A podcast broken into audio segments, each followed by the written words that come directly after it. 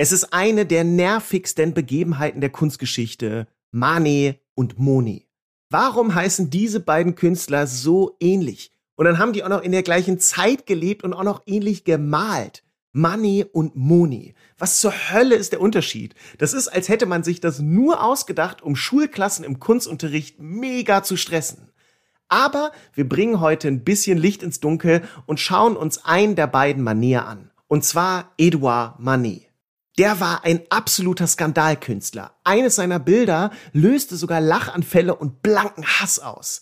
Er war ein Vorreiter der modernen Kunst, die Speerspitze der Innovation, quasi der Daniel Düsentrieb der Kunst. Und wie könnte es anders sein? Natürlich hat die staatliche Kunsthalle Karlsruhe ein richtig schönes Manetwerk in ihrer Sammlung und das nehmen wir uns jetzt mal vor. Viel Spaß. Der Kunstsnack Kurze Facts leicht bekömmlich. Von der Staatlichen Kunsthalle Karlsruhe. Mit dem Comedian und Kunsthistoriker Jakob Schwertfeger.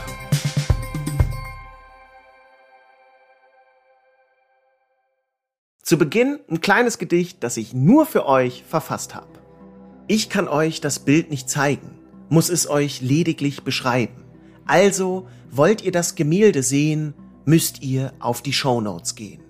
Dort befindet sich ein Link. Dieser bringt euch ganz geschwind zur Abbildung von Edouard Manet. Schaut's euch an, dann ist's okay. Ja, okay, ich bin jetzt kein großer Dichter, aber ich hoffe, die Message ist angekommen. In den Show Notes ist ein Link zur Abbildung. So, ganz unpoetisch. Aber natürlich beschreibe ich euch das Bild jetzt nochmal richtig. Kurz ein paar Eckdaten. Das Werk aus der Kunsthalle Karlsruhe trägt den Titel Kinderbildnis und stammt aus dem Jahr 1862. Wir befinden uns also in der zweiten Hälfte des 19. Jahrhunderts, das nur kurz zur zeitlichen Einordnung. Was hat Manet hier gemalt? Einen kleinen Jungen, wohl fünf Jahre alt und zwar lebensgroß, wie der Starschnitt früher in der Bravo. Das Bild ist 115 cm hoch und 72 cm breit. Alles um den Jungen herum ist braun. Es ist einer der unspektakulärsten Bildhintergründe ever. Das Kind könnte locker auch in einer gut ausgeleuchteten Erdhöhle von einem Maulwurf stehen. Aber dadurch lenkt nichts von dem kleinen Jungen ab. Er ist das unbestrittene Zentrum des Bildes. Er steht breitbeinig da, guckt uns recht neutral an und trägt ein Kinderkostüm im spanischen Stil. Kurze braune Hose und braune Jacke. Ey, das Bild ist echt übertrieben braun. Und trotzdem ist es keine langweilige braune Sumpfkunst. Einen hellen Akzent setzt zum Beispiel der weiße Kragen des Jungen. So ein Kinderoutfit war übrigens zu der Zeit in Frankreich sehr modern und Manet war ja Franzose.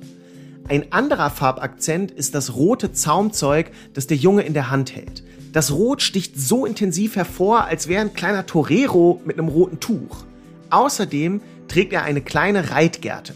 Beide passen zu einem Steckenpferd, aber das sehen wir nicht auf dem Gemälde. Wie macht Manet aus diesem ganzen Braun ein spannendes Bild? Die Antwort ist mit Licht. Auf dem Gesicht des Jungen liegt eine Art Spotlight. Er wird direkt von vorne beschienen. Und das wirkt auch noch mal stärker, weil der Junge einen dunklen Hut auf seinem Kopf trägt. Ne, das betont das Licht in seinem Gesicht umso mehr. Um den Kopf herum wird auch der Hintergrund heller. Also das Gesicht von dem Jungen ist der Eyecatcher. Hier sollen wir hingucken, hier spielt die Musik. Und direkt wirkt das Bild interessant. Das Gesicht leuchtet. Der Junge scheint mit uns in Kontakt zu treten und gleichzeitig irgendwie aber auch durch uns durchzugucken. Vielleicht denkt er darüber nach, in was für Süßigkeiten er sein Taschengeld investieren soll. Keine Ahnung. In der Kunst war es damals sehr ungewöhnlich, den Lichtschein direkt auf das Gesicht zu richten. Die Helligkeit kam sonst eher von oben. Da war Manet seinerzeit wohl Lichtjahre voraus. Okay, das Wortspiel klang in meinem Kopf irgendwie besser, ehrlich gesagt. Naja, das Kinderbildnis zählt zu Manets Frühwerk. In dieser Zeit zeigt sich noch deutlich der Einfluss der alten Meister auf sein Schaffen. Vor allem der spanische Maler Diego Velázquez, der im 17. Jahrhundert lebte, war ein Vorbild für Manet. Von ihm lernte Manet dramatische Lichtführung und wie man aus einer Farbe mit verschiedenen Schattierungen das Maximum rausholt. Bei dem Kinderbildnis ist es offensichtlich braun. Velázquez, also Manets Vorbild, beherrschte es sehr gut, mit einer reduzierten Farbpalette zu arbeiten. Außerdem benutzte der spanische Maler dunkle Hintergründe, um Figuren bestmöglich zu inszenieren. Dieser Einfluss findet sich auch in dem Kinderbildnis aus Karlsruhe wieder. Manet kopierte die alten Meister viel und schaute sich die künstlerischen Kniffe ab. Er reiste sogar mal für eine Woche nach Spanien, um in Madrid Velázquez im Original zu sehen. Allein seine Anreise per Zug dauerte über 40 Stunden. Alle, die mal Interrail gemacht haben, werden dieses immense Commitment nachvollziehen können. Spanien lag damals bei Kunstschaffenden voll im Trend. Manet orientiert sich an einem spanischen Maler und die Klamotten des Jungen sind spanisch. Ihr merkt also, worauf ich hinaus will. Spanien, ja, war das Ding damals. Auf dem Manet-Gemälde aus der Kunsthalle Karlsruhe ist eine Aufschrift. Dort steht Madame Lange. Vielleicht ist damit die Mutter des dargestellten Jungen gemeint. Der Name taucht auch in einem Fotoalbum von Manet auf. Offenbar hatte die Familie Lange das Porträt in Auftrag gegeben und über mehrere Generationen besessen. Wer das aber genau war, unklar. Ist für das Verständnis des Bildes auch nicht so wichtig. Viel wichtiger ist mir, wie das Gemälde gemalt ist. Also die Pinselführung oder auch der Duktus. Die Kunstgeschichte liebt es ja, Wörter zu benutzen, die kein Mensch kennt und die Sachen unnötig kompliziert machen. Da ist das Wort Duktus natürlich ein super Wort. Okay, kommen wir zur Malweise. Manet malt erstaunlich grob. Auf dem Bild aus Karlsruhe versucht er gar nicht, die einzelnen Pinselstriche zu kaschieren und alles zu glätten. Nein, die Pinselstriche sind breit und gut sichtbar. Der Hintergrund kriegt dadurch eine ziemliche Dynamik, weil der Farbauftrag so bewegt ist. Nur für das Gesicht des Jungen wählte Manet eine feinere Malweise, so dass der Kopf besonders plastisch wirkt.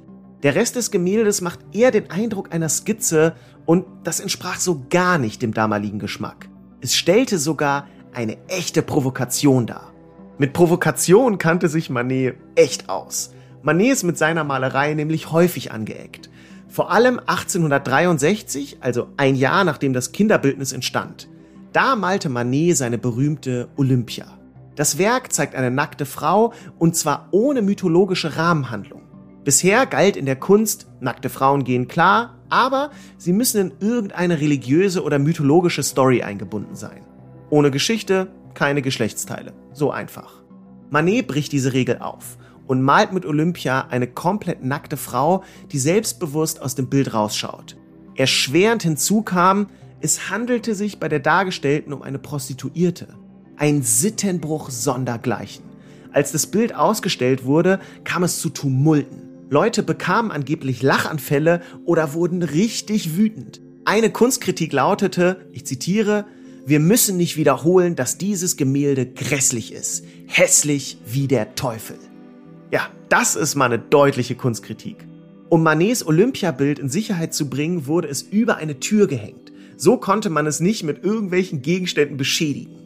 Aber symbolisch passt die Hängung über der Tür, finde ich super, denn Manet hat viele Türen für die Kunst geöffnet. Er wollte keine mythologischen Szenen malen, sondern Menschen aus dem Alltag. Er selbst sagte, die Kunst soll die Schrift des Lebens sein. Und das Leben hat er seiner Malerei definitiv eingehaucht. Eben auch dem Kinderbildnis aus der staatlichen Kunsthalle Karlsruhe. Ich weiß, es ist wahnsinnig traurig, aber das war's schon wieder mit diesem Kunstsnack. Vielen Dank fürs Zuhören. Ich hoffe, ihr hattet Spaß mit dieser Folge. Lasst gern ein Abo da und habt einen schönen Tag. Ciao. Das war der Kunstsnack. Kurze Facts leicht bekömmlich. Mit Jakob Schwertfeger. Eine Produktion der Staatlichen Kunsthalle Karlsruhe.